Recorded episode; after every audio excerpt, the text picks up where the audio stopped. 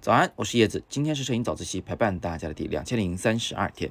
不知道大家发现没有，很多电影镜头里边啊，都会出现这种人物黑乎乎的，环境比较亮堂的画面。我们管这个呢叫做剪影的照片。于是呢，很多摄影爱好者们也喜欢用这一方法来拍照。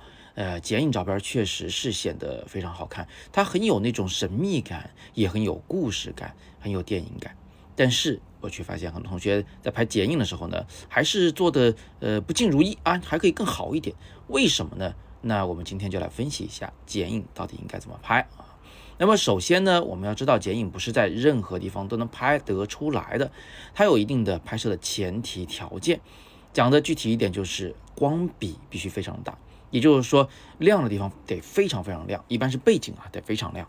然后暗的地方，就一般是那个人物呢，得非常的黑啊。当然，黑的也不只是可以是人物，也可以是楼房啊，或者是树木啊等等其他的东西都可以啊。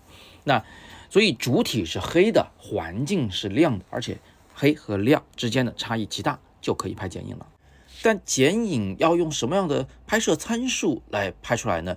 其实绝大部分时候拍剪影，你啥都不用调，直接一个全自动档，或者是直接一个啊半自动，哎光圈优先或者快门优先档，要不要增减任何曝光补偿，都可以拍出剪影的效果来。为什么呢？也很简单，这个原理就是那些特别亮的地方啊，让相机觉得我不能把它拍那么亮，所以它就把画面压暗了，拍黑了。拍黑了以后，人物自然而然就成剪影了啊，就这么回事儿，是吧？是亮处干扰了画面的。曝光的判断，但是也有部分情况，比如说像我接下来这张照片，哎，它那个周围环境都很暗，那只有一处是亮的。这个时候，如果你正常进行曝光，那你拍出来的就会是一个特别亮堂的结果。这个时候，你就要大量减曝光补偿，我是减了大概三档还是四档来着，然后才能拍出现在这样的效果。当然，你也可以用手动曝光了啊，这个如果你知道怎么样去使用手动曝光的话。那到底应该减多少的曝光补偿？到底应该手动里如何这个曝光是吧？怎么调光圈、快门、感光度？其实呢，你一边调一边拍一边看效果就知道了。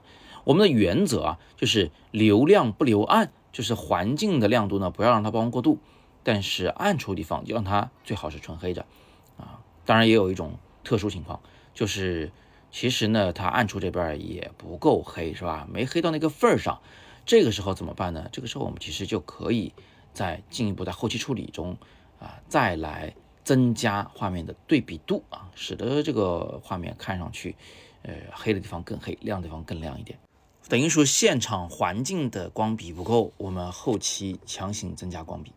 这一张人物站在呃吧台前面的照片，其实就是这么一种情况啊，是调出来的。我甚至对人物做了一个局部的处理啊，单独把它的颜色再调暗了一点点。不然的话，他身上那些衣服细节露出来以后，就感觉没有那么神秘了啊，就不好玩了。那最后呢，也要再次提醒大家，就是拍剪影的时候的成功与否，最重要的一点，其实还是这个人的轮廓是否好看。拍树的时候呢，就是树的轮廓是否好看；拍房子的时候，就是房子的轮廓是否好看。这个非常非常重要。轮廓如果不好看，这个画面。黑不溜秋的，咱也看不清它长什么样，对吧？那这个画面就没东西可看了啊！咱剪影的照片，它的所有故事都在轮廓里，轮廓要够丰富，要够确定啊，就是它是男是女啊，这个房长什么样，树有什么特点啊，它要够确切，而且它的轮廓最好是足够完整，就是不要说刚看清一个呃这个鼻子，然后嘴巴就跟肩膀重叠在一起了，这样的话我们可能就。呃，是觉得是有点可惜的。也正是因为这个原因，我们就常常会要求人物侧脸对镜头来拍剪影照片。让我们回顾一下今天所学的知识啊，我们今天学到了三大点。第一呢，就是剪影照片不是什么时候都能拍出来的，必须要环境很亮，人物很暗，换句话说叫大光比环境。其次，在相机的曝光参数上，如果环境的面积够大啊，周围够亮，那么我们有可能什么都不调，自然就能拍出剪影。如果不能自然拍出来，我们就可以减低曝光补偿，或者用手动曝光来控制曝光。此时的曝光原则是保亮不保暗。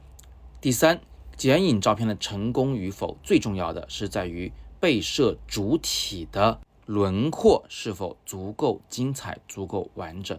希望以上知识对你有所帮助。不知道大家以前拍出过好的电影照片没有？如果有的话，也欢迎大家发到我们的微信群里面来，大家一起来欣赏啊，一起来评论，一起来进步。那么我们的微信群，如果你还没有进入的话呢，欢迎加我的个人微信，拼音你好叶老师，加上我以后跟我说影友入群，我就拉您进群。今天是摄影早自习陪伴大家的第两千零三十二天，我是叶子，每天早上六点半，微信公众号“摄影早自习”以及喜马拉雅的“摄影早自习”栏目，不见不散。